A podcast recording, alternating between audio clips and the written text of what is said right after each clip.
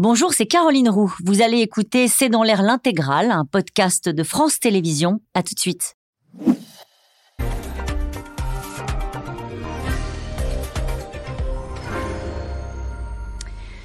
Bonsoir à toutes et à tous. Nous attendons vos questions SMS, Internet et réseaux sociaux pour alimenter notre discussion. C'est un coup de tonnerre, une scène digne d'un polar. Des valises de billets retrouvés dans des chambres d'hôtel au domicile d'élus du Parlement européen. Au total, 1 500 000 euros en petites coupures qui auraient été versés par le Qatar pour s'attirer peut-être les faveurs des parlementaires. 20 perquisitions menées en 4 jours et un coup de filet conduit par la police belge où on retrouve la vice-présidente de l'institution, Eva Kaili démise de ses fonctions aujourd'hui même. Elle nie les faits, tout comme Doha, le Qatar qui est devenu l'objet de toutes les attentions naturellement, avec la Coupe du Monde qui se retrouve une nouvelle fois montrée du doigt pour sa diplomatie du chéquier. Alors que révèle cette affaire sur le fonctionnement des institutions européennes? Quelle peut être l'étendue de la corruption à Strasbourg ou à Bruxelles? Quelle est la stratégie du Qatar? Que souhaite-t-il ou pourrait-il obtenir en échange? Qatar Gate, les valises de cash à Bruxelles, c'est le titre de cette émission.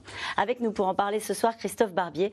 Vous êtes éditorialiste politique, conseiller de la rédaction de Franc-Tireur. Je rappelle le numéro de novembre, Qatar, la coupe immonde. Georges Balbruno est avec nous ce soir. Vous êtes grand reporter spécialiste du Moyen-Orient au journal Le Figaro. Vous êtes l'auteur de Nos très chers émirs et de Qatar Papers chez Michel Lafon avec Christian Chesneau. Avec nous ce soir, euh, Vanessa Ratigné. Vous êtes journaliste pour le magazine Marianne. Je cite votre article France-Qatar de vieilles liaisons dangereuses. Et je rappelle votre livre Une France sous influence quand le Qatar fait de notre pays un terrain de jeu, euh, coécrit avec Pierre Péan, publié chez Fayard. Jean-Dominique Giuliani est avec nous ce soir. Vous êtes président de la Fondation Robert Schuman. Je rappelle votre livre européen sans complexe, même aujourd'hui, on en reparlera, hein, publié aux éditions Maribé. Et puis nous sommes en direct de Bruxelles avec Isabelle Horry. Vous êtes correspondante en Belgique pour l'Express et pour euh, la radio-télévision suisse. Bonsoir à tous les cinq. Bonsoir. Merci de participer à ce C'est dans l'air en direct. Naturellement, je vais rester euh, avec vous euh, à Bruxelles, Isabelle Horry. Euh, je disais, coup de tonnerre, j'étais pas loin de la vérité. Ah oui, c'était absolument incroyable. Je pense qu'on a tous euh, été sidérés lorsqu'on a découvert ces informations qui commençaient à tomber vendredi soir. Vous l'avez dit pour tout le monde, les gens disent ici, c'est comme un film de James Bond. Alors, il y a le Parlement est perquisitionné, il y a des bureaux qui sont sous scellés, des députés donc, qui ont eu leur domicile perquisitionné. On trouve, alors vous avez montré la photo tout à l'heure, hein, c'est, on a trouvé dans différents domiciles, différents endroits, euh, des sacs d'argent chez, l'ex-vice-présidente du Parlement européen, euh, chez aussi un ancien député européen. Et c'est frappant de voir que c'était des, sacs de petites coupures, en fait, un million et demi d'euros, mais en petits billets de 20, de 50 euros. Ça paraît absolument incroyable.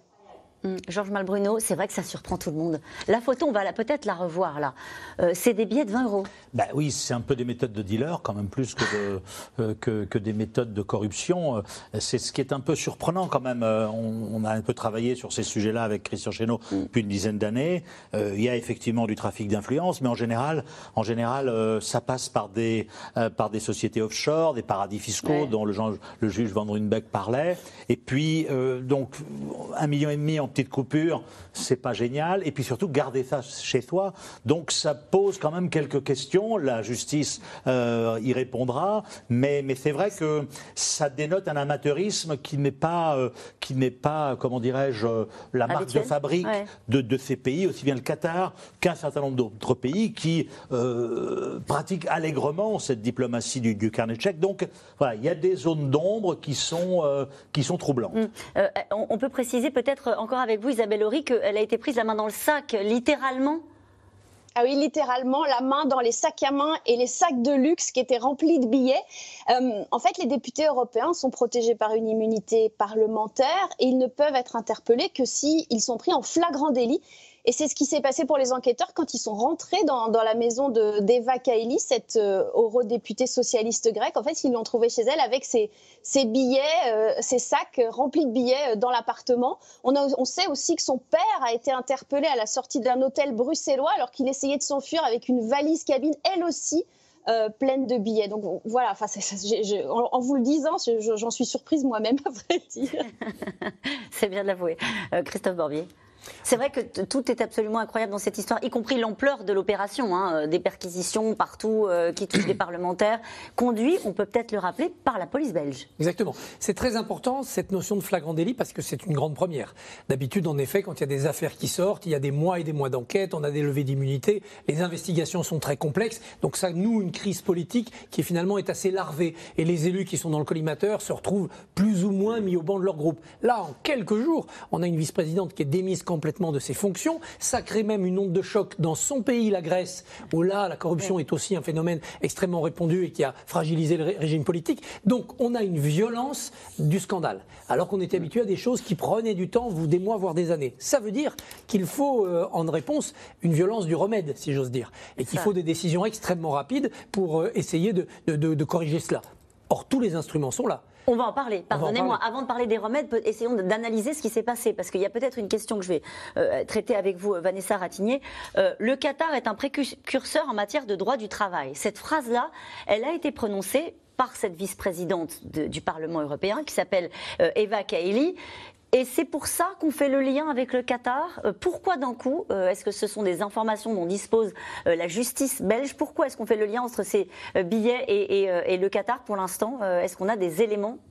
Alors là, c'est une, bonne question qu'il faudra justement poser au, parquet belge, qui lui, pour le coup, a pris pas mal de précautions dans les premiers communiqués en parlant justement d'un pays du Golfe. Mais il est vrai que les dernières déclarations qu'a pu faire Eva Kaili sur le Qatar comme étant un pays précurseur. Ce sont, si je ne me trompe, des, en matière de droit du travail. En matière de droit Surtout du quand on sait ce qui s'est passé. Et il y a eu aussi, si je ne me trompe, des déclarations qui ont été faites à l'occasion d'un voyage à Doha, où l'on connaît aussi l'Émirat pour des pratiques euh, en matière de droit du travail qui euh, confinent quand même euh, à l'esclavagisme moderne. Dont sept, ils vont vous dire qu'ils ont comment dire, un petit peu euh, réformer leur, leur système, mais il y a quand même euh, plus de 6500 morts d'après euh, les chiffres d'Amnesty qui sont causés par les conditions sur les, sur les chantiers qui ont justement été occasionnés à l'occasion du, mondial de football.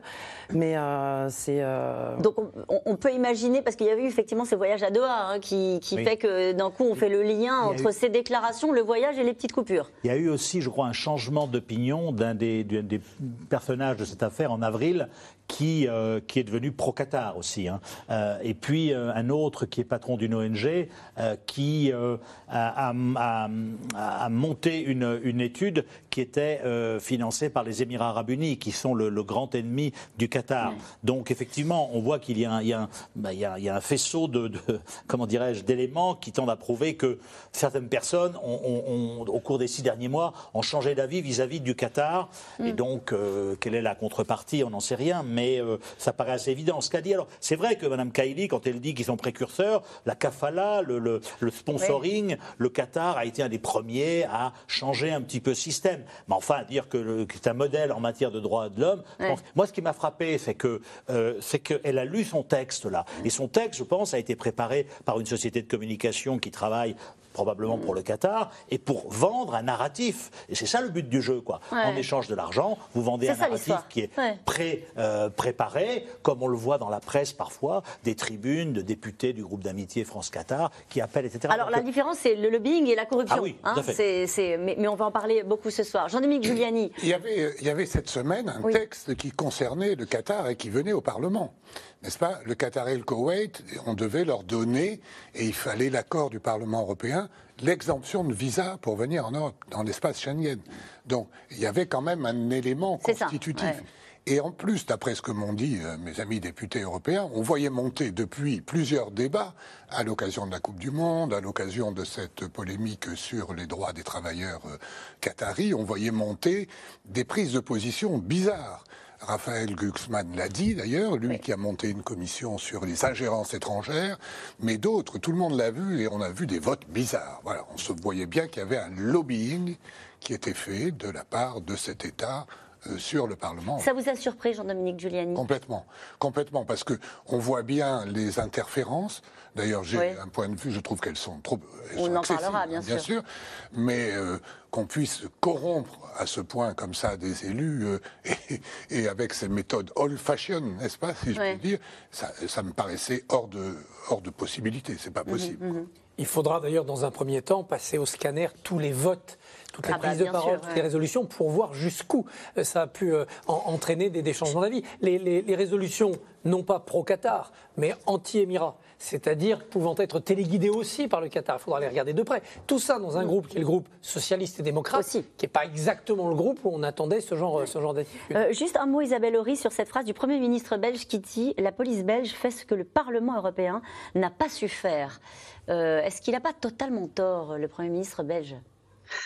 Alors, c'est compliqué, hein, parce que euh, Bruxelles est en Belgique, donc c'est effectivement aux enquêteurs belges et à la Belgique de mener des, enquêtes criminelles. Ce n'est pas la compétence du Parlement européen. Je pense qu'en disant ça, euh, ce qu'il veut dire, c'est que dans les règles d'éthique et de transparence du Parlement européen sont peut-être insuffisantes et, euh, ne servent peut-être pas de sauvegarde suffisante. De la... Pourtant, il faut quand même faire attention. Ce qui s'est passé, c'est de la corruption pure. Et, on a entendu la présidente du Parlement européen hier qui a fait euh, à l'ouverture de la session plénière une allocution très grave, très solennelle, euh, pour condamner tout ce qui s'était passé, pour annoncer des réformes. Et en même temps, elle a dit, voilà, on pourra euh, mettre en place plus de dissuasion, plus de transparence, mais tout cela n'empêchera jamais quelqu'un d'être tenté par une valise de billets. Hmm. Isabelle Horry, il y en a un qui s'est amusé de la situation, on peut peut-être en parler avant d'aller au premier reportage, c'est Victor Orban. Euh, Victor Orban, il a envoyé un petit tweet assez cinglant qu'on va voir dans un instant, euh, parce qu'en gros, il estime que la Commission et l'Europe lui fait la leçon sur la corruption, et que là, évidemment, c'est l'arroseur arrosé. Alors, il a effectivement fait ses tweets hier en disant que, qui, sous-entendent que le Parlement européen n'a pas de leçon à lui donner euh, sur la corruption, mais ça, c'était hier. Et entre-temps, euh, les États membres de l'Union européenne ont, adopté des mesures historiques qui, pour la première fois de l'histoire, gèlent des fonds européens destinés à la Hongrie, notamment en raison de sa corruption endémique. Donc, je ne suis pas sûre que, l'ironie de, M. Orban soit euh, aussi palpable et aussi euh, qu'il la pratique aussi fort aujourd'hui, en fait. Il a peut-être moins envie de rire aujourd'hui après cette décision européenne que vous nous rappelez euh, à juste titre. En tout cas, au total, quatre personnes ont été euh, inculpées et placées en détention, dont la vice-présidente du Parlement européen, la grecque Eva Kaili, démise de ses fonctions aujourd'hui hein, par un vote à l'unanimité. Tous suspectés de blanchiment d'argent et de corruption au profit, donc on en a parlé en début de cette émission, sans doute du Qatar, pris la main dans le sac dans une opération de police conduite par la Belgique depuis eh bien l'institution européenne est sous le choc. Mathieu Lignot et Christophe Roquet. Eva Kaili, des sommets politiques européens à la cellule d'une prison. La vice-présidente du Parlement européen est soupçonnée d'avoir touché de l'argent du Qatar. Perquisition en chaîne à Bruxelles, six arrestations et quatre personnes en détention. Eva Kaili donc, son compagnon Francesco Giorgi Nicolo Figa Talamenca, président d'une ONG qui défend les droits de l'homme, et Pier Antonio Panzieri, un ex-député italien. Ce sont des personnes qui, d'une manière ou d'une autre, ont tenté ou sont suspectées d'avoir tenté d'influencer la politique européenne, euh, que ce soit des décisions politiques ou des décisions financières. Les enquêteurs auraient retrouvé 150 000 euros en liquide chez Eva Kaili, et 600 000 euros en billets chez son père. Même somme pour Pier Antonio Panzieri. Des cadeaux siglés Qatar auraient aussi été récupérés par les enquêteurs. Stupéfaction et consternation au Parlement européen. Une enquête interne est lancée pour faire la lumière sur ce scandale qui porte maintenant un nom. Le Qatargate. Ne vous y trompez pas. Le Parlement européen, chers collègues, est attaqué. La démocratie européenne est attaquée. Et notre façon de créer des sociétés démocratiques libres et ouvertes est attaquée. Eva Kaili était l'une des 14 vice-présidentes du Parlement européen. À 44 ans, elle était en charge notamment des relations avec le Moyen-Orient. Mais la social-démocrate grecque est mise à la porte ce matin. Les chefs de groupe au Parlement européen ont unanimement voté en faveur de la destitution d'Eva Kaili de son poste. Nos collègues du Parlement européen sont sous le choc. Ces informations représentent un lourd fardeau. Parmi nous, personne n'aurait imaginé qu'il serait possible d'acheter nos collègues. C'est pourquoi une réaction forte est nécessaire. Mais alors, ces pots de vin ont-ils eu des effets sur la politique européenne à l'encontre du Qatar? Eva Kaili, ancienne journaliste star en Grèce, et les autres mises en cause ont-ils tenté d'influencer des votes au Parlement? En novembre dernier, elle défendait le Qatar et sa Coupe du Monde de foot. Aujourd'hui, la Coupe du Monde au Qatar est la preuve en fait que la diplomatie sportive peut aboutir à une transformation historique d'un pays, avec des réformes qui ont inspiré le monde arabe. Ils se sont engagés dans une vision par choix et se sont ouverts au monde. Pourtant, certains ici appellent à les discriminer. Ils les intimident et accusent de corruption tous ceux qui leur parlent ou s'engagent. À ce moment-là, le Parlement se prononçait sur une résolution condamnant le Qatar et sa politique sur les droits humains. Et la teneur des débats inquiétait déjà la députée européenne Manon Aubry. Elle le racontait en vidéo sur Internet. Je me demande en fait si autour de la table des négociations, est-ce qu'on avait des représentants des groupes politiques ou est-ce qu'on n'avait pas tout simplement l'ambassade du Qatar? Parce que à la suite de l'annonce de cette euh, résolution, comme par hasard, l'ambassade du Qatar a multiplié les demandes de rendez-vous. Ils m'ont demandé un rendez-vous que j'ai euh, décliné. Une partie des arguments euh, qu'ils avancent, y compris dans la presse, sont des arguments qu'on a retrouvés dans les négociations. De son côté, le Qatar a démenti toute implication dans ce scandale de corruption au Parlement européen. Isabelle Auric, quelles sont les conséquences qui vont être tirées de ce qui s'est passé? Est-ce qu'il y a eu des annonces aujourd'hui, à part la démission évidemment, enfin elle a été démise de ses fonctions, l'éviction plutôt de la vice-présidente du Parlement européen? Alors attention, elle est démise de son titre de vice-présidente, mais elle est toujours élue euh, euh, au Parlement européen. Elle n'a pas démissionné et je crois qu'il faudrait que ça vienne de la justice grecque pour qu'elle puisse être, être retirée du Parlement. Ce n'est pas un pouvoir du Parlement. Euh, alors hier, Madame Mezzola, dans, dans, son discours, a déjà annoncé un certain nombre de choses. Elle a annoncé une enquête interne et puis elle a aussi annoncé que le Parlement allait faire plus pour euh, plus de transparence, plus d'éthique, plus de contrôle aussi, peut-être des, des euh, dignitaires étrangers, des représentants de pays étrangers qui, qui euh, ont accès au Parlement européen dans des conditions peut-être un peu plus libres que les, que les lobbyistes des entreprises, par exemple. Un certain nombre de mesures qui sont réclamées depuis longtemps. On, on sait par exemple aussi que les députés européens jusqu'à présent ont été très réticents à l'idée de de rendre public leurs agendas et leurs rendez-vous. Alors c'est obligatoire pour ceux qui sont rapporteurs d'une proposition législative précise, mais les députés ne sont pas obligés de dire qu'ils voient, alors que par exemple à la Commission européenne, les commissaires européens et aussi les fonctionnaires européens d'un certain niveau sont eux obligés de rendre public tous les rendez-vous qu'ils ont eus euh, dans, dans le cadre de leur travail. Est-ce qu'il va, il va y avoir un travail, ce que disait tout à l'heure Jean-Dominique Giuliani, un travail sur qui a voté quoi euh, après, euh, après cette affaire-là, pour revenir sur les précédents textes? À votre avis, est-ce que le Parlement européen va, faire ce travail? Parce que comme c'était très bien précisé dans ce reportage, ce qui est aussi choquant, c'est de voir à quel point ça a pu influencer le vote de l'institution euh, du Parlement européen. Alors, ce travail, pour l'instant, je crois qu'il est essentiellement fait par la justice belge. C'est l'une des pistes sur lesquelles la justice travaille. Ils, analysent les discours publics et euh, la manière dont les gens ont voté ces derniers temps aussi pour essayer de déterminer s'il y a pu y avoir une influence. Il faut faire attention parce que là, on a un cas peut-être euh, des brebis galeuses, quelques-unes, mais il y a aussi des gens qui, sincèrement, se font, euh, en tout cas peut-être sous influence ou je ne sais pas pourquoi, mais enfin pas forcément corrompus, mais peut-être par conviction politique ou pour faire plaisir au Qatar pour je ne sais quelle raison, peuvent avoir euh, pris des positions pro-Qatari. Et la ligne entre les deux, elle est, fine, elle est étroite. Et je suis pas sûre que ça, vienne de l'institution elle-même, que ça soit l'institution elle-même qui puisse déterminer euh, parmi ses membres, qui sont quand même des élus représentant les citoyens. On ne va pas faire un tribunal à l'intérieur du Parlement européen. Alors on parle éventuellement d'une commission d'enquête pour, pour, sur les interférences étrangères qui élargirait son travail à cette affaire. Pour l'instant, ça reste encore un peu imprécis. Vous imaginez qu'on puisse en rester là et de dire à la justice belge, on vous laisse faire le travail?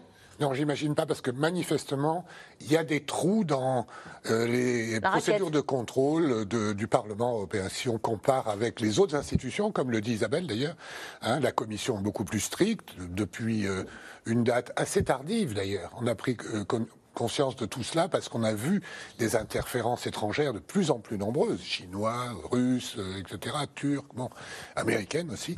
Et, euh, donc, euh, on a été sensibilisé à ça. Pour les lobbies, aujourd'hui, vous avez une carte d'accès au Parlement et vous vous promenez où vous voulez, ce qui est quand même assez rare dans les parlements nationaux. Normalement, vous rentrez dans une enceinte parlementaire et vous avez rendez-vous avec quelqu'un, vous êtes accompagné, etc. C'est pas le cas au Parlement. Et donc, ou bien au Parlement britannique, il y a un endroit qu'on appelle le lobby où vous pouvez au vu et au sud de tout le monde, contacter un député etc. Et donc euh, là, il y a une absence totale de règles parce que le Parlement est complètement euh, étranger à ce ce qu'on appelle de régalien chez nous en France. L'Union européenne n'est pas un État et donc mm. euh, le Parlement n'est pas le Parlement d'un État avec des règles strictes et donc notamment pour les déclarations de patrimoine, des déclarations d'activité, etc. Et ça laisse de nombreuses brèches à ceux qui veulent peser sur les décisions c'est les premières euh, mesures qui vont être prises, ce sont celles-là. Vous parliez tout à l'heure de Raphaël Glucksmann, euh, président de la commission spéciale sur l'ingérence étrangère, qui dit on a construit des institutions qui sont des moulins à vent, des lobbies de tout genre peuvent pénétrer. Euh, vous me disiez tout à l'heure, pendant qu'on regardait le, reportage, Georges Mabruno, c'est facile au fond de reprendre les votes et, de voir comment ça a pu se passer. C'est assez facile de détecter qui sont les amis du Qatar, les amis de l'Arabie Saoudite, etc. Je me souviens, quand on enquêtait sur ces sujets. On nous avait dit, par exemple, au Parlement européen de Strasbourg, lorsqu'il y avait une résolution hostile à l'Arabie Saoudite, il y avait toujours deux députés français, mais peut-être même françaises, qui levaient la main, etc., pour s'opposer. Donc, euh, c'est une, une espèce de secret de polichinelle entre députés, de savoir un tel va souvent au Qatar, un tel a des relations avec les, Émirats arabes unis. Donc, je pense que si euh, le, secret est, est, garanti aux dépositions, la justice peut aller assez vite. De la même façon, encore une fois, je vous disais, un des méthode euh, d'approche, de, de, lobbying, c'est par des tribunes qui sont rédigées dans la presse par un certain nombre de députés en France, euh, en Grande-Bretagne ou ailleurs, qui vont défendre le Qatar sur l'approvisionnement en gaz, etc.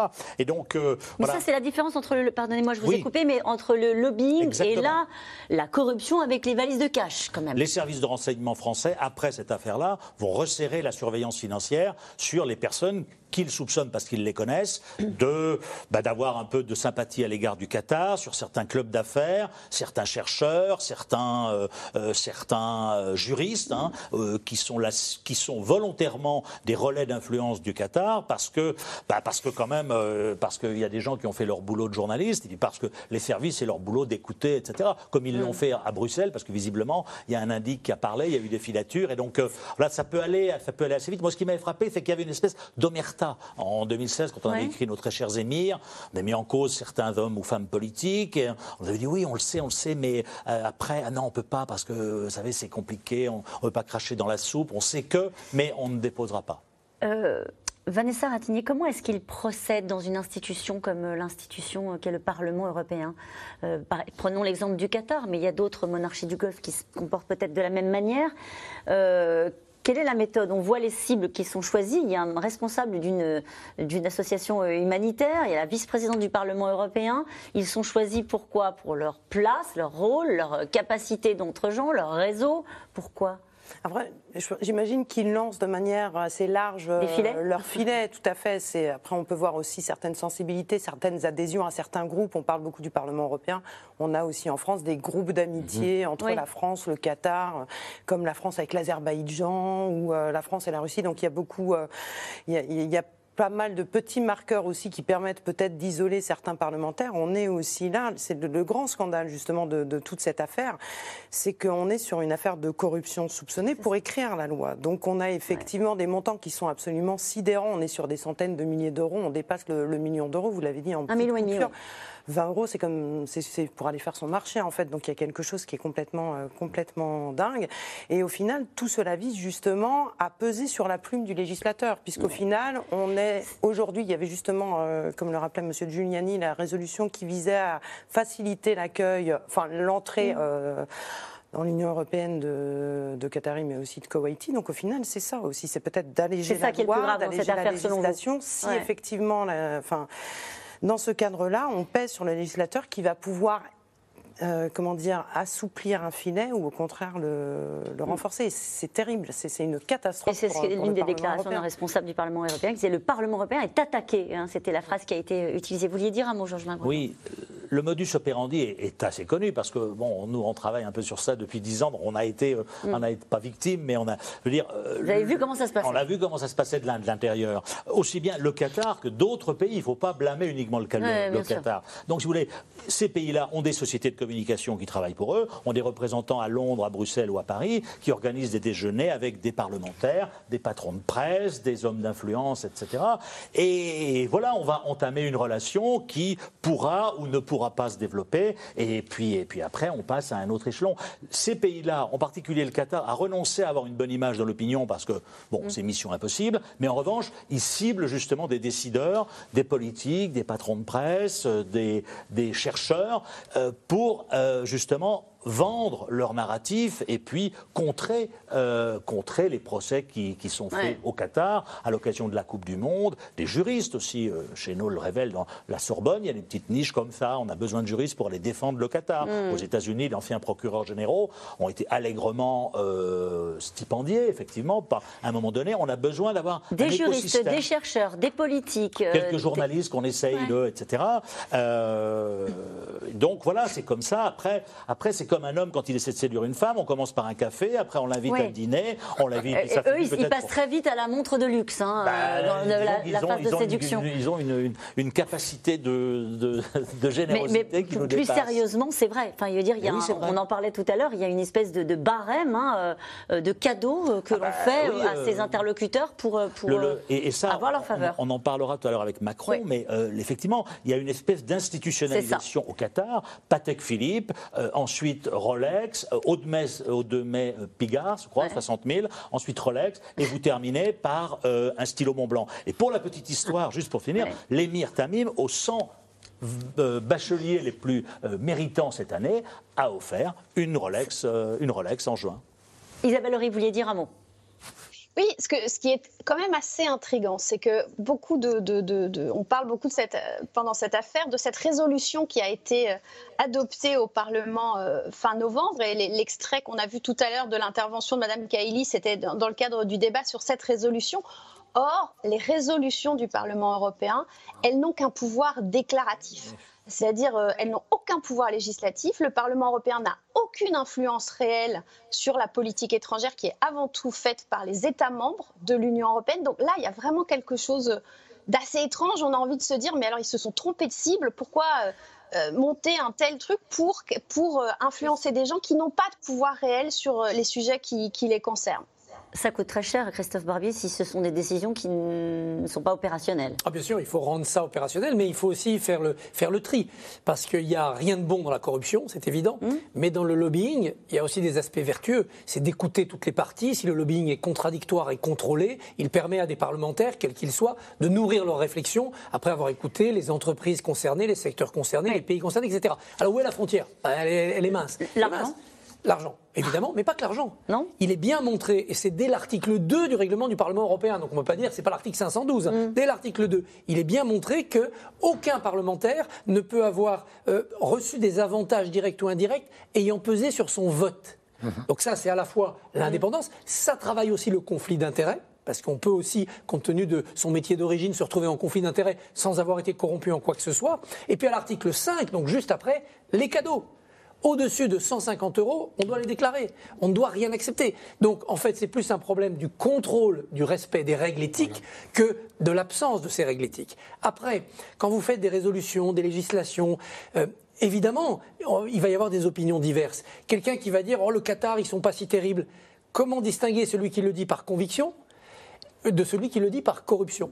Quand euh, la Turquie euh, veut être candidate à l'entrée de l'Union européenne, il y a des parlementaires franchement contre, des parlementaires franchement pour. Est-ce que les franchement pour sont payés, stipendiés, ou est-ce que les franchement contre, eux, ont été payés par des adversaires? Comment le savoir? Entre le libre choix, et c'est ça la démocratie, dans l'intime conviction du parlementaire, après avoir écouté tout le monde, donc subi des influences intellectuelles, et celui qui a pris son chèque pour voter blanc ou noir, celui ce qu'on lui disait, il faut réussir à faire, à faire le tri. Par ailleurs, quand la France, le Royaume-Uni, l'Allemagne veut améliorer sa situation dans tel ou tel pays d'Asie ou d'Amérique du Sud, comment fait-on? Est-ce que nos pays ne vont pas essayer d'avoir des juristes On n'arrive pas avec des mallettes de billets. Alors voilà. Et les frigates de Taïwan, c'était pas de la corruption. Et euh, au Pakistan, on a Donc on arrive avec des mallettes de billets. Donc, on ne doit pas nous donner l'impression qu'on est des purs et qu'il y a des pays qui sont les corrupteurs alors que nous, nous serions aux mains propres. Chacun doit balayer devant, sa porte. Je voudrais juste rajouter un mot pour qu'on comprenne bien. Euh, euh, Bruxelles, c'est, après Washington, le principal centre de lobby du monde. 48 000 personnes travaillent peu ou prou pour des boîtes de lobby, de communication, comme vous mm. disiez, etc. Donc, euh, pour nous, Français, c'est un peu surprenant, n'est-ce pas? Parce qu'on a au Parlement français des groupes d'intérêt, ils sont d'ailleurs euh, référencés, etc. Mais donc, euh, c'est pour ça que je disais qu'il y avait des trous dans la raquette. C'est devant l'ampleur que prennent les pressions potentielles sur les institutions européennes, il faut avoir des mesures beaucoup plus strictes et je crois qu'au Parlement, on est très en retard pour cela sur les autres institutions. Merci beaucoup euh, à Isabelle Horry d'avoir été euh, avec nous. Je vous libère euh, pour continuer à suivre ce, scandale. Hein. Je pense que c'est le mot qui est utilisé au Parlement européen et sans doute qu'on se retrouvera Onde de pour choc, scandale. Onde de choc aussi. Merci à vous Isabelle d'avoir été en direct. En tout cas, en France, l'opposition de gauche interpelle le président en plein scandale européen et après les critiques dont a fait l'objet le Qatar, il demande à Emmanuel Macron de ne pas se rendre à Doha pour la demi-finale des Bleus. Le président français sera pourtant bien dans les tribunes demain soir au nom du sport, mais aussi sans doute au nom de l'amitié euh, entre les deux pays. Juliette Perrault et Nicolas Baudry-Dasson. La ministre des Sports au Qatar en tribune officielle, avec des manches aux couleurs de l'arc-en-ciel. Soutien discret mais assumé à la communauté LGBT réprimée dans le pays. Pour moi, c'était important d'exprimer mon engagement en faveur des droits humains dans leur ensemble, notamment des droits LGBT, mais des droits humains dans leur ensemble, et de le faire sans agressivité à l'égard du Qatar, euh, qui est notre partenaire. Une déclaration pleine de précautions avant un retour sur place demain, cette fois-ci accompagné du président de la République. Emmanuel Macron au Qatar, l'opposition dénonce une faute politique. Vous savez, l'équipe de France, elle a besoin du soutien de ses supporters pour gagner. Elle a sans doute pas besoin de la présence d'Emmanuel Macron en, tribune. Par contre, les droits de l'homme au Qatar, eux, ils ont besoin de l'action mhm. diplomatique de la France. Franchement, euh, laissons jouer les Bleus, mais on n'a pas besoin d'aller euh, crédibiliser le gouvernement qatarien euh, avec un déplacement du président Macron. Un président qui, lorsqu'on l'interroge sur le respect des droits humains dans le pays, botte en touche. Je pense qu'il ne faut pas politiser le sport. Et, la, vocation, d'abord, ces questions-là, il faut se les poser quand on attribue les événements. C'est quand on attribue des jeux, qu'ils soient des Coupes du Monde ou des Jeux Olympiques, qu'il faut en toute honnêteté se poser la question. A priori, trop tard donc pour se poser ce genre de questions. Balle renvoyée à l'un de ses prédécesseurs, Nicolas Sarkozy, aujourd'hui visé par une enquête du parquet national financier sur les conditions d'attribution du mondial. Dix ans après, L'ancien locataire de l'Élysée continue de vanter les bienfaits de cette décision. la fierté des musulmans, qu'un pays musulman puisse réussir cette organisation, ça compte beaucoup. Et on doit considérer ça, parce que le sentiment d'humiliation, c'est un sentiment qui fait beaucoup de mal. Nicolas Sarkozy et le Qatar, une histoire d'amitié qui a ouvert à l'Émirat de nombreuses opportunités. Rachat du PSG en 2011, Participation dans de grandes entreprises françaises comme Vinci Lagardère ou encore Accor Hôtel. Le Qatar, qui profite d'exonérations d'imposition exceptionnelles en France, s'est aussi offert le Martinez et le Carlton à Cannes, le Peninsula et le magasin Printemps à Paris. En tout, plus de 25 milliards d'euros investis dans l'Hexagone en 2019, principalement dans l'immobilier, l'industrie et le commerce de détail. Des investissements qui fonctionnent aussi dans l'autre sens. Le géant français Total est aujourd'hui un partenaire privilégié de Doha. Pour ceux qui auraient des doutes, 2022 est définitivement une année très spéciale pour le Qatar et peut-être aussi pour Total Energy. non seulement grâce à la prochaine Coupe du Monde, mais aussi en raison de la finalisation de nos partenariats pour les deux plus grands projets énergétiques au monde. Mais au-delà de l'influence économique, le Qatar se cherche aussi en France une crédibilité politique. Et pour cela, quoi de mieux que de rencontrer des députés français? Alexis Corbière, très critique envers l'Émirat, dit avoir été contacté. Vous savez, il y a beaucoup de lobbyistes, y compris, peut-être qu'à vous qui vous ont approché, moi qui m'ont approché, Monsieur Corbière, mais non, j'ai reçu des messages. Il y a le prince qui vient à Paris, aller le rencontrer, pourquoi pas aller sur place, etc. Selon nos confrères de Libération, le député aurait été invité à rencontrer le porte-parole du Qatar, Tamer bin Hamad Al Thani, très actif pour faire la promotion de son pays et répondre aux critiques.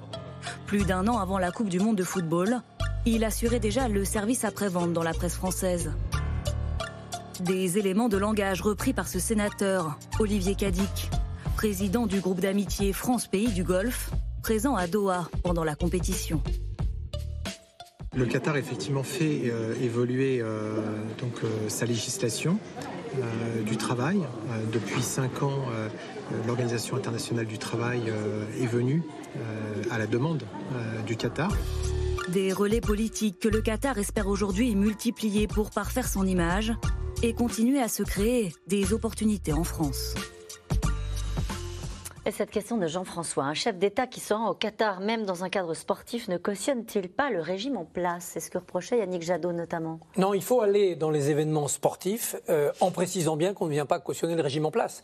Sinon, on ne va pas évidemment au Qatar, on n'allait pas aux Jeux Olympiques en Chine, on n'allait pas à la Coupe du Monde en Russie, parce qu'avant même d'attaquer l'Ukraine, Poutine était assez autocrate et assez peu pro-LGBT. On finit par ne plus aller nulle part. Est-ce qu'il fallait aller aux Jeux Olympiques de 84 à Los Angeles, alors que les États-Unis sont un pays où on applique encore la peine de mort et sur l'avortement, on l'a vu récemment, on fait des, reculs. Donc il y a toujours des raisons symboliques, éthiques, de dire ah je n'y vais pas. Je n'y vais pas, bien que ce soit un événement sportif ou culturel, je vais cautionner. Or le rôle d'un chef d'État, mais c'est peut-être différent quand on est opposant, bah, c'est de discuter avec des gens qui ne sont pas toujours respectables. Parce que si on ne discute pas, on n'a pas de rapport de force. Alors bien entendu, ne pas y aller, aller nulle part, ne jamais rentrer dans un pays qui ne soit pas pur sous tous les aspects, et en resterait-il des pays, même la Suisse, il y a beaucoup à dire, ben, on finit par avoir les mains propres, mais on n'a plus de mains. Or, un responsable politique, il doit avoir des mains pour peser sur la réalité. Faut pas être dupe, bien sûr, faut pas être complice, faut pas être complaisant. Et souvent, on est complaisant parce qu'on veut vendre des avions, des trains ou avoir des, des emplois. faut être ni dupe, ni complaisant, ni complice, mais il faut y aller. Le général de Gaulle disait toujours, vendons des avions à des pays peu sûrs, on les tiendra par les pièces détachées.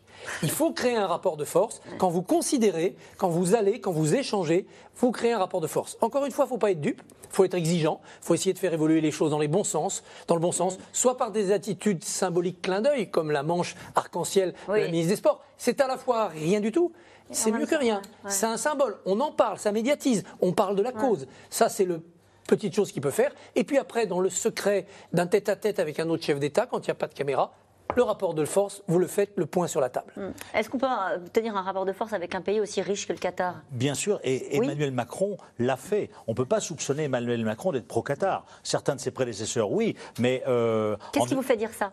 Qu'est-ce qui vous fait dire Qu'est-ce qui fait... Le... Euh, comment dirais-je l'appui qatarien à l'islam politique en France, euh, Emmanuel Macron a dit en décembre 2017 à l'émir, on était dans la délégation, je ne veux plus d'argent qatarien qui aille dans les mosquées pour les frères musulmans. Euh, il, y a eu il, y a un désamour entre Macron et Tamim. L'alliance qataro-turque a déplu à, à, Macron. Le fait que Emmanuel Macron est comme principal allié dans la région le président des Émirats arabes unis, qui est l'ennemi juré des Qatariens. Les Qatariens disent à Macron Nous, regardez, on met 25 milliards de dollars d'euros dans votre économie et vous allez, euh, vous allez euh, euh, embedded avec notre pire ennemi. C'est pas normal. Ils attendaient beaucoup plus alors. Donc là, c'est un faux procès qui est fait à Macron. Euh, et, et, pour la petite histoire, moi je l'avais écrit dans le Figaro. En 2017, j'étais avec lui il a fait renvoyer les cadeaux que le Diwan de Il en a eu lui aussi les cadeaux. Et il a eu les cadeaux de tout en haut. Hein. Probablement, mais ça c'était les cadeaux à la limite protocolaires. Là c'était un peu tough. Je dirais que peut-être que là c'est peut-être pas tout à fait dans les us et les coutumes diplomatiques. Mais ça voulait dire, ça voulait dire que moi je ne veux pas jouer à ce jeu-là. Et donc il a fait renvoyer les cadeaux euh, que le Diwan de l'émir lui avait offerts. Et effectivement, et donc, donc voilà, donc Macron il, est réaliste. Le Qatar, on peut, le Qatar c'est 80% euh, de success story, 20% de zone grise, mais c'est un pays avec avec lequel on a une relation depuis 30 ans, 40 ans.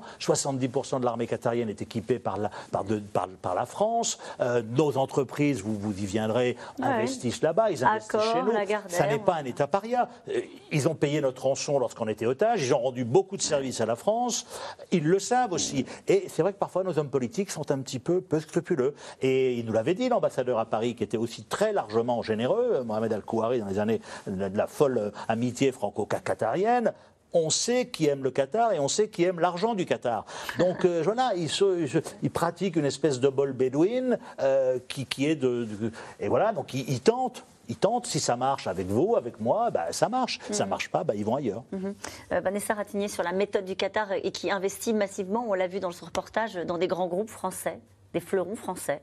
Oui, mais ça, c'est une vieille, vieille histoire, puisque justement, comme, euh, comme vous le disiez, il y a, euh, ça remonte aussi à l'ère des empires et à la volonté gaulienne d'indépendance énergétique de la France. Total est présent sur place depuis les années 30. D'accord. On a beaucoup participé, mais aussi avec des. Enfin, on- Total a beaucoup participé, mais aussi avec des, des compagnies étrangères, justement, euh, à façonner la richesse du Qatar en exploitant le, le gisement de gaz dont ils sont propriétaires. Ils ont les, les troisièmes réserves mondiales de, de gaz au monde. Ils étaient jusqu'à l'année dernière.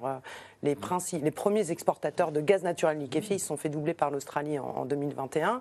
Donc euh, il y a aussi cette euh, manne financière, ils sont arrivés justement à maturité peut-être sur ces investissements au cours des années 2000 et ont beaucoup investi en France, mais aussi pour contrebalancer euh, leur proximité avec, euh, avec les Américains. Ça permettait aussi pour eux de mettre un pied un petit peu partout, un petit peu comme font les chefs d'État africains qui soutiennent les différents candidats pour avoir toujours un gagnant sur place. Donc il y a aussi beaucoup d'investissements en C'est pas un lien privilégié avec la France. Ah si, si, il y a, y a- et on est quand même le deuxième, enfin on est dans les, les- le deuxième pays le euh, qui accueille justement ouais. les, les investissements qataris en Europe et on a beaucoup d'investissements d'influence, comme vous le disiez justement dans, dans Vinci, dans Accor, dans des, des- des, hum, comment dire, des entreprises un, qui vont leur donner un fort rendement et deux qui ont aussi accès à des carnets politiques qui sont aussi sur de la grosse commande euh, publique Euh, et ce sont aussi des investissements qui ont été beaucoup facilités par euh, le mandat de Nicolas Sarkozy qui a complètement rebâti la convention fiscale. En deux mots, une convention fiscale, c'est ce qui permet à aux contribuables de deux pays une double imposition. Et donc, elle a été totalement vidée de sa substance, ce qui leur permet d'investir sans avoir à payer beaucoup trop d'impôts. euh. Notamment dans l'immobilier, non?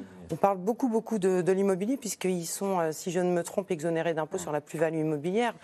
Et c'était signé un an après que François Fillon ait quand même déclaré la France comme étant en état de faillite. On est en 2008, donc on est au lendemain, justement, enfin au moment de la crise des subprimes, quand on voit justement les traders de, de Lehman Brothers qui partent avec leurs cartons, et au lendemain aussi de la libération des Jean-Dominique Giuliani, euh, les rapports de l'Europe d'une manière générale avec le Qatar sont sans doute liés à ce que vous avez évoqué, euh, la manne énergétique, surtout en ce moment, que représente le Qatar ou Oui, absolument. Alors, D'abord, le Qatar, c'est plus petit que la Corse, hein, je crois. Donc, euh, et c'est, euh, comme vous le disiez, euh, les troisièmes réserves de gaz. Donc, euh, tout le monde s'y précipite. Le chancelier allemand vient de s'y précipiter pour euh, négocier des accords d'approvisionnement de gaz pour remplacer le gaz russe. Donc, il y a l'aspect énergétique qui est très important. Et la France est présente aussi dans le Golfe, à Abu Dhabi, avec son armée, etc., pour sécuriser les approvisionnements européens. Et puis, il y a l'aspect financier. Euh, je crois que le Qatar a décidé en, en 2030 que la moitié de ses recettes, qui sont aujourd'hui à 70% euh, le produit du pétrole et du gaz, serait autre chose que de l'énergie. Donc ils investissent partout en Europe, partout ailleurs d'ailleurs, pour avoir des recettes qui permettent de, comment dirais-je, de, de réussir cette mutation, etc. Ils ne sont pas les seuls dans la région à faire ça, n'est-ce pas? On voit que tout le monde, l'Arabie Saoudite, essaie de diversifier ses recettes. Et donc ils ont un fonds, si je ne m'abuse, de 240 milliards plus, de, plus 500. de dollars, hein, 250 milliards de dollars.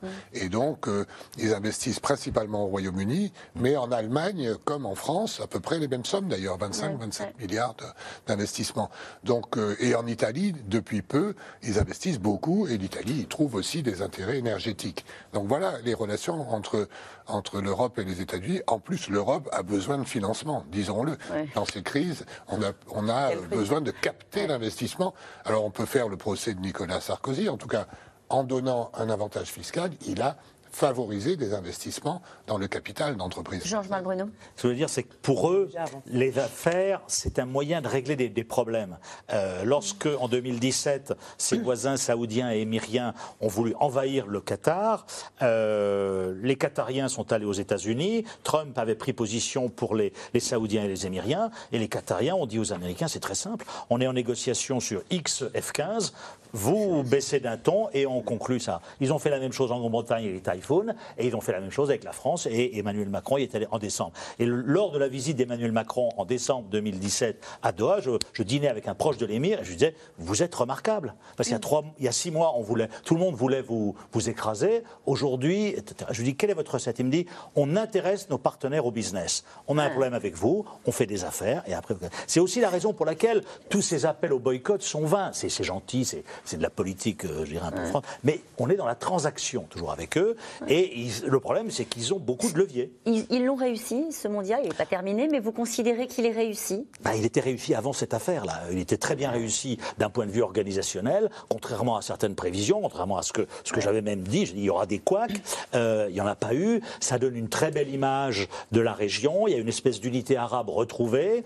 Euh, et donc, il n'y a pas eu de. Voilà, le problème de gestion de fou LGBT, etc. Ils ont réussi leur pari. Et là, là... effectivement, euh, là, effectivement, c'est pour ça que sans tomber dans le complotisme, mais je veux dire, euh, il ne faut pas écarter l'hypothèse d'un piège, parce que, je veux dire, euh, depuis 2017, leurs ennemis saoudiens, même s'ils se sont réconciliés, émiriens surtout, et bahréniens, leur en voulaient terriblement. Ils n'arrêtaient pas de nous dire, on va essayer de trouver le smoking gun, etc. Et donc, le smoking gun, c'était la, la, preuve qu'ils ont été qu'ils ont corrompu cette, cette Coupe du Monde. Donc, je ne dis pas que c'est un piège, mais euh, voilà, il ne faut pas écarter parce que parce qu'entre eux, c'est une guerre de l'ombre. Parce que c'est une guerre de l'ombre uniquement sur le business ou sur autre chose? Surtout, surtout, politique. Les Émirats et le Qatar divergent politiquement sur l'appui aux frères musulmans, sur les, les, les, les euh, c'est les vieilles querelles tribales, etc. Donc, et la haine est encore là, quoi. Mm. La rancœur, en tout cas. Vous en parliez rapidement, les conditions d'attribution du mondial au Qatar font l'objet d'une enquête du parquet national financier. Ce n'est pas la première fois que des soupçons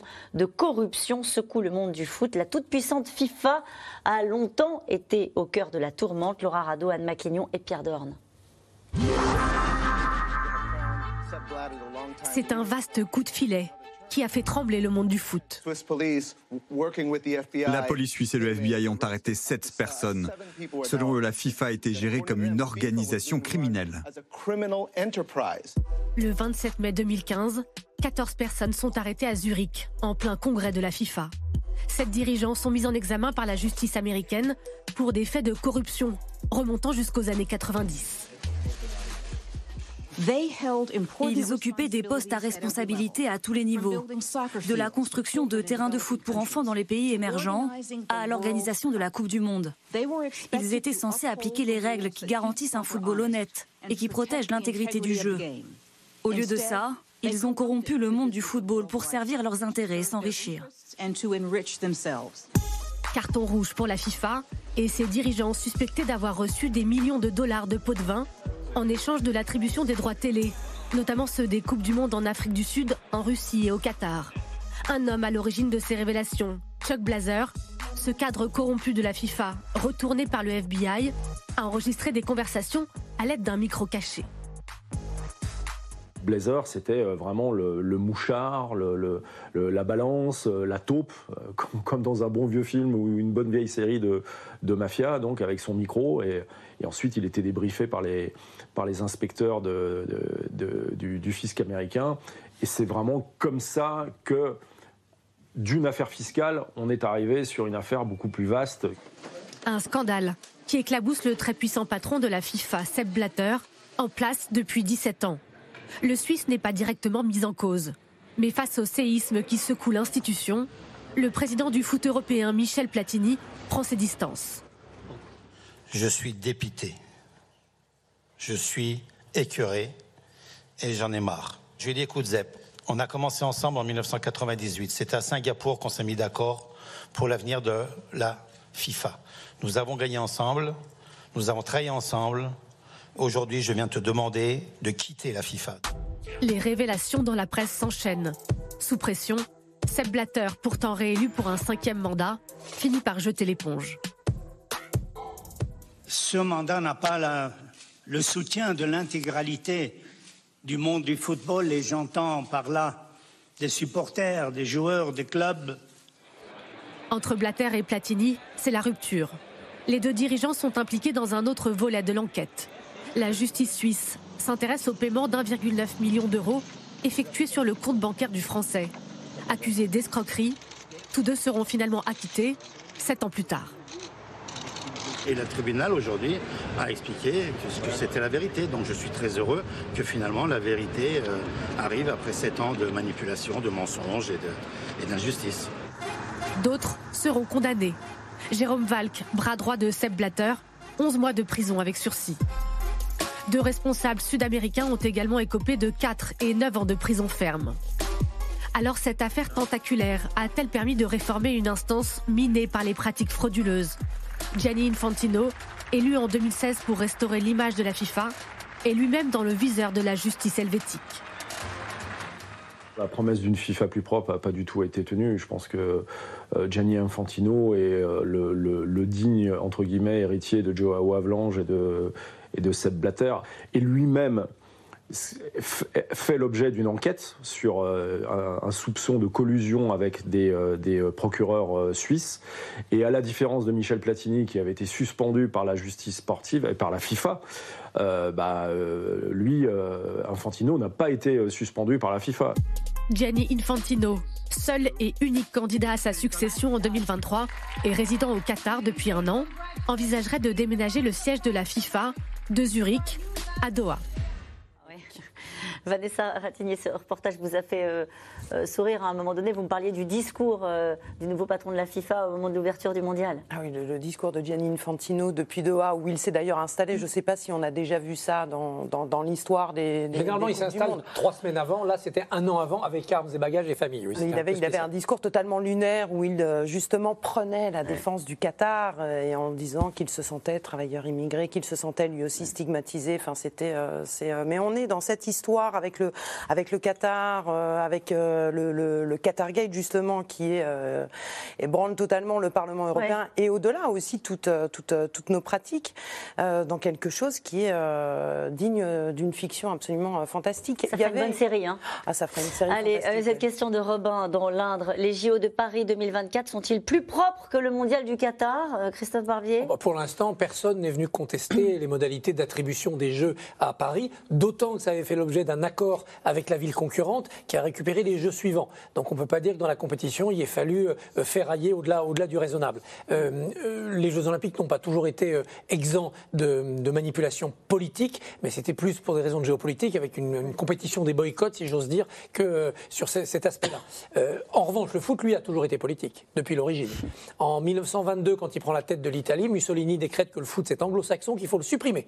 Alors il crée la volata, qui est un nouveau sport, qui ont joué avec les pieds et avec les mains, ça marche pas du tout. Les Italiens ils veulent jouer au foot.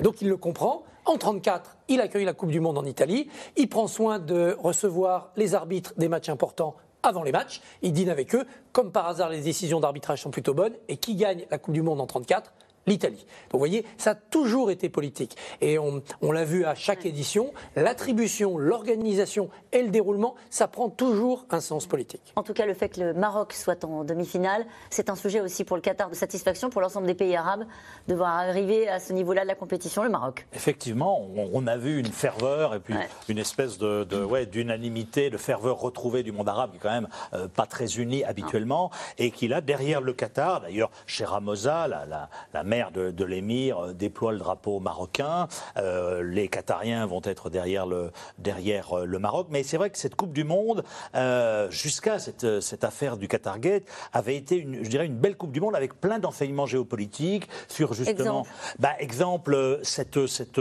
cette, unité du monde arabe retrouvée, alors que c'est un monde arabe qui est, qui est divisé, sur le fait aussi que les, les, accords d'Abraham entre Israël et un certain nombre de, de pays arabes, de dirigeants arabes, n'étaient pas plébiscités par le peuple. On l'a vu lorsque les journalistes israéliens étaient mal, mal accueillis par les Saoudiens, les Émir, euh, pas les Émiriens, mais les, Marocains et d'autres, qui leur disaient faites la paix avec les Palestiniens. Voilà, donc effectivement. Et le Qatar, derrière ça, était très content parce que, parce que bah, il, est, euh, il se voit un petit peu comme le, chef d'une nouvelle ligue arabe, etc. Jusqu'au moment, effectivement, où il y a eu cette affaire malheureuse qui, là, euh, jette une ombre quand même, qui, qui ternit ce bilan. En tout cas, Doha dit euh, qu'ils n'ont absolument rien à faire mm. avec euh, ce sujet, que c'est une erreur grossière que d'associer ce qui s'est passé euh, à, Doha. Et nous revenons maintenant à vos questions. Et cette question d'Isabelle euh, du territoire de Belfort, comment expliquer le côté amateur de cette corruption avec des valises de billets Euh, On a commencé l'émission là-dessus peut-être qu'on peut y revenir. Euh, C'est ce qui vous a surpris. Hein. Ah ben, c'est ce qui m'a surpris parce que, euh, je veux dire, en 74, lorsque l'Arabie Saoudite et ses voisins ont voulu aider le candidat gaulliste de l'UDR, ils ont envoyé 10 millions de dollars. Bon, c'était des valises euh, qui ne sont jamais arrivées parce qu'il n'y avait pas eu de candidat ga- gaulliste, il y a eu une trahison de Jacques Chirac. Bon, bon, à l'époque, ça se faisait, mais aujourd'hui, le, le Qatar, comme ses voisins qui, qui Oui. sont aussi experts en la matière, utilisent des montages financiers qui passent par des paradis fiscaux, utilisent des, des sociétés, etc., qui leur permettent de passer à travers les mailles du filet. Là, c'est vrai que ça fait quand même un petit peu pied nickelé, et donc on se dit, compte tenu de, compte tenu de la guerre qui a été euh, celle que leurs voisins euh, leur ont fait pendant des années, il suffisait d'entendre ce que disaient les Émiriens, les Saoudiens, etc., c'était une, une guerre de l'ombre, je dis une guerre de l'ombre, mais du hacking, etc. Et donc, il ne faut pas exclure qu'ils aient été piégés, etc. Et donc c'est vrai qu'il y a, une, il y a, une, il y a le, le fait qu'on n'ait j'ai pas été surpris par ces affaires-là, parce que le trafic d'influence, c'est assez commun Mhm. euh, avec ces pays-là. Mais sur la méthode, c'est vrai que là, euh, là, là c'est un peu surprenant. Euh, cette question de Nathalie en Gironde, pourquoi la justice belge est la seule à se lancer dans cette affaire? Jean-Dominique Giuliani Ah ben ça, c'est un vrai sujet. Ouais. Parce que, euh, justement, euh, les institutions européennes dépendent de- du pays où elles sont installées. Si ça s'était passé à Strasbourg, au Parlement européen, le siège du Parlement européen, ça aurait été la police française. Et euh, peut-être aussi, de plus en plus, des coopérations entre les polices. Et puis, il y a un troisième siège du Parlement aussi, le secrétariat est au Luxembourg. Donc, si vous voulez, ça, c'est quelque chose. Ça fait deux, trois fois que j'en parle, tout le monde me regarde avec des yeux bizarres. Mais euh, aux États-Unis, vous avez, euh, par exemple, Washington DC, le District of Columbia, avec une police, même si c'est pas tout à fait un État, une police propre, etc. C'est ce qui manque à l'Union européenne. Et je pense que dans cette affaire aussi, euh, dans cette affaire de lutte contre la corruption et les influences, ça manque aux institutions européennes d'avoir sa propre police appuyée sur, il y a bien l'OLAF qui existe, Oui. mais qui n'est pas une vraie police contradictoire, il n'y a même pas une justice, etc.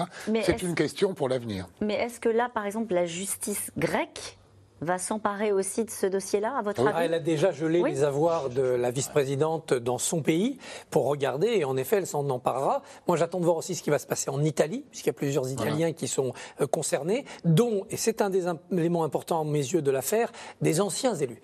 Parce qu'il apparaît que les anciens députés européens ont gardé un peu les clés de la maison, qui rentrent un peu comme ils veulent dans ce Parlement européen, en étant moins contrôlés puisqu'ils ne sont plus élus eux-mêmes, mais en étant tout aussi efficaces. Donc est-ce qu'il n'y a pas aussi un ménage à faire quand on n'est plus, on n'est plus député et on n'y met plus les pieds? Oui, mais enfin, en France, c'est la même chose. hein. C'est pareil, Voilà. On peut rentrer. Non, non, et c'est un, un vrai sujet. Alors, pour l'Italie, il y a un autre sujet qui va surgir. C'est que Mme Meloni avait un projet de loi qui consistait à permettre d'augmenter euh, la somme qu'on pouvait payer en liquide dans les Ah, transactions ah, tous coup, les ça va jours. être compliqué. Et je pense que ça tombe mal, là, pour elle et pour son projet. Allez, où se situe la frontière entre lobbying et corruption? Ben, alors s'il y a argent. La contrepartie, la contrepartie, euh, on peut être convaincu. je- pense que le lobbying, euh, s'il Oui, est transparent, est utile. Et il est utile et nécessaire, mais il faut qu'il soit totalement transparent. Convaincu oui, acheté non. Voilà. Et payé surtout. Mais le problème, avec, le problème, c'est que dans ces pays-là, on, on vous invite à une conférence. Après, ben, on vous donne une petite Rolex, etc. Est-ce que c'est de la corruption, ça? Bah oui. Euh, oui, ça en est. ouais. Franchement, oui.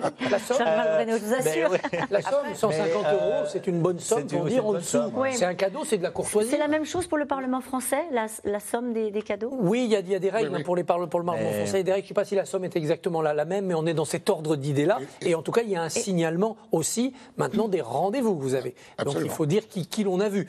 Euh, et, et après, évidemment, si on reçoit des cadeaux, il faut avoir le courage. Et la Commission européenne, c'est 50 euros. Moi, je fais des conférences euh, au personnel de la, de la Commission européenne. Chaque fois, j'ai droit à un cadeau, c'est une carafe.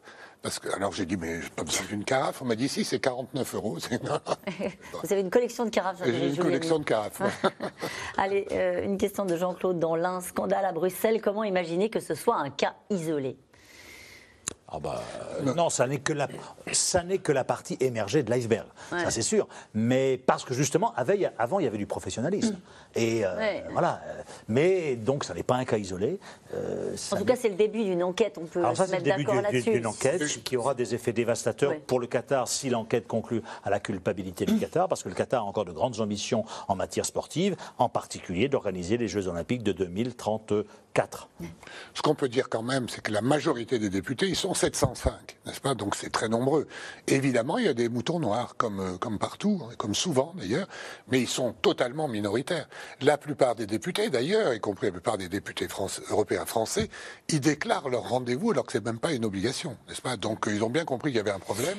Et euh, franchement, on ne peut pas dire que ce soit des méthodes courantes.